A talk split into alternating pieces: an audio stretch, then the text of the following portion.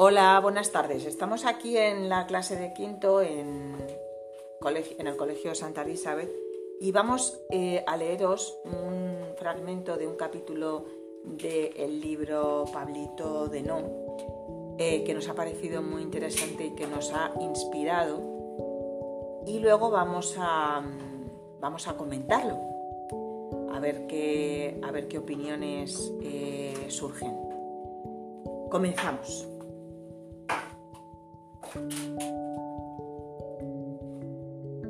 El bote no funciona siempre y en todo lugar. Y les explicó que las esencias solo quedaban atrapadas en las palabras cuando las palabras se pensaban con intensidad. Si uno pensaba en la palabra amor intensamente, atrapaba la esencia del amor. Pero si no se pensaba la palabra amor con una atención suficiente, entonces la esencia del amor no quedaba atrapada en el corazón de quien la estaba pensando en manera tan torpe y despistada, con lo que esa persona nunca podría sentir en su interior las cosas verdaderamente importantes de la vida y su vida tendría un sentido pobre y absolutamente superficial. Del mismo modo, continuó hablando Peluquín, que quien contiene las esencias de la vida en su corazón libera su perfume al ponerlas en palabras. Pero esa liberación solo se produce cuando la palabra contiene dicha esencia, se pronuncia lentamente, sintiendo lo que esa palabra significa con toda la atención. Si alguien pronuncia te quiero lentamente, despacio, muy despacio, sintiendo cada una de esas dos palabras, entonces en esa expresión aparece el aroma del amor.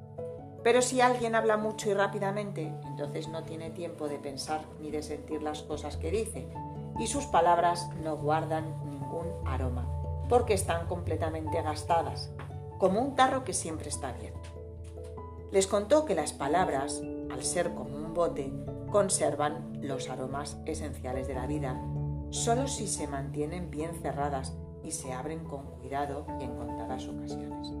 Es decir, que la fuerza de las palabras reside en el silencio, porque el silencio es como un bote cerrado.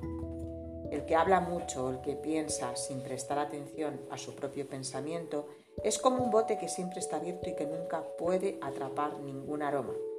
Pero quien con frecuencia está callado, pensando con intensidad, es como un tarro que está atrapando aromas y se cierra herméticamente para conservarlos.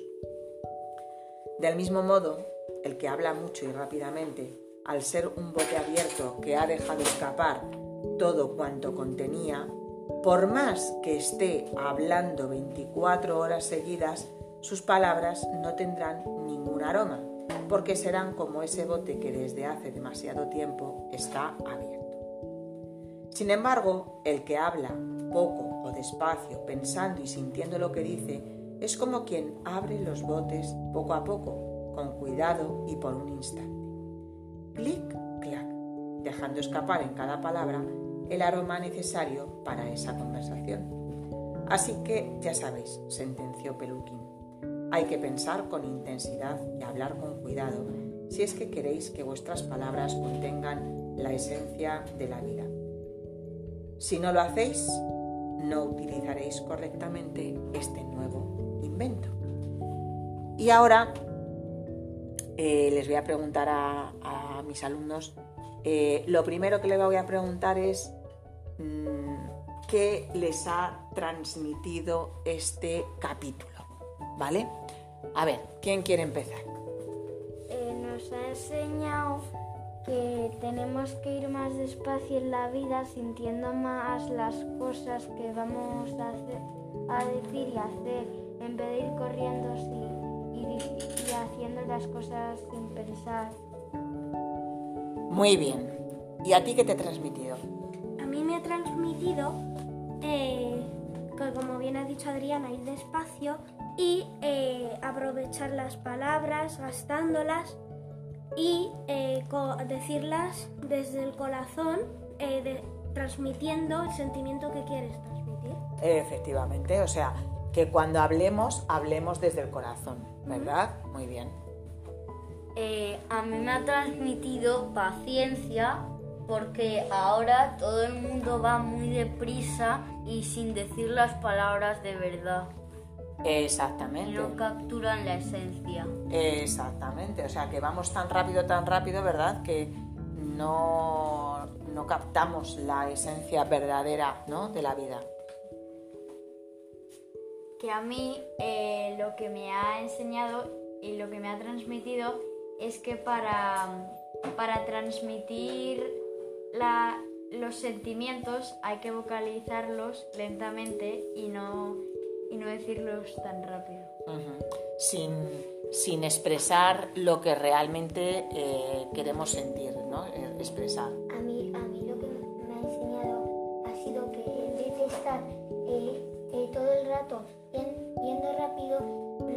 Que hacer es ayudar a los, ayudar a los demás en vez de hacer cosas que, que no necesitas tanto como ayudar a tus amigos y todo eso. Bueno, o sea que una de las cosas que tenemos que hacer es eh, eh, sentirnos bien con lo que hacemos, ¿no? Vale, y ahora otra pregunta. Eh, ¿Qué deberíamos cambiar para lograr tener esos, esas esencias, ¿no? Para no desperdiciar esas esencias de la vida, ¿qué tendríamos que hacer? A ver. Hay que ayudar a los demás. Vale, eso lo ha dicho muy bien Gabriel. María, ¿qué más?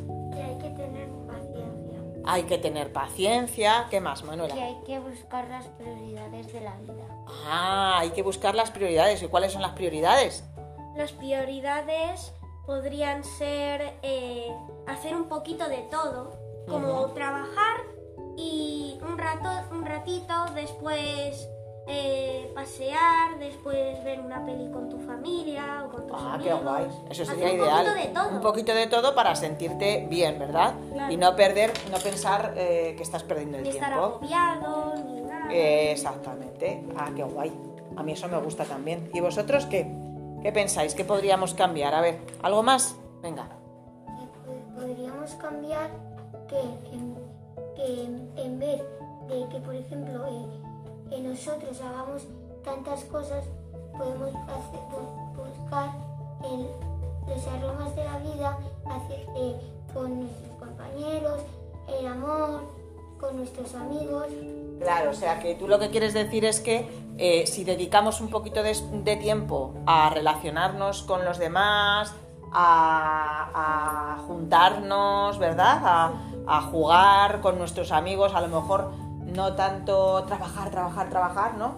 Sino buscar un poco el, eh, eh, el aroma de, esencial de la vida de la amistad, ¿no?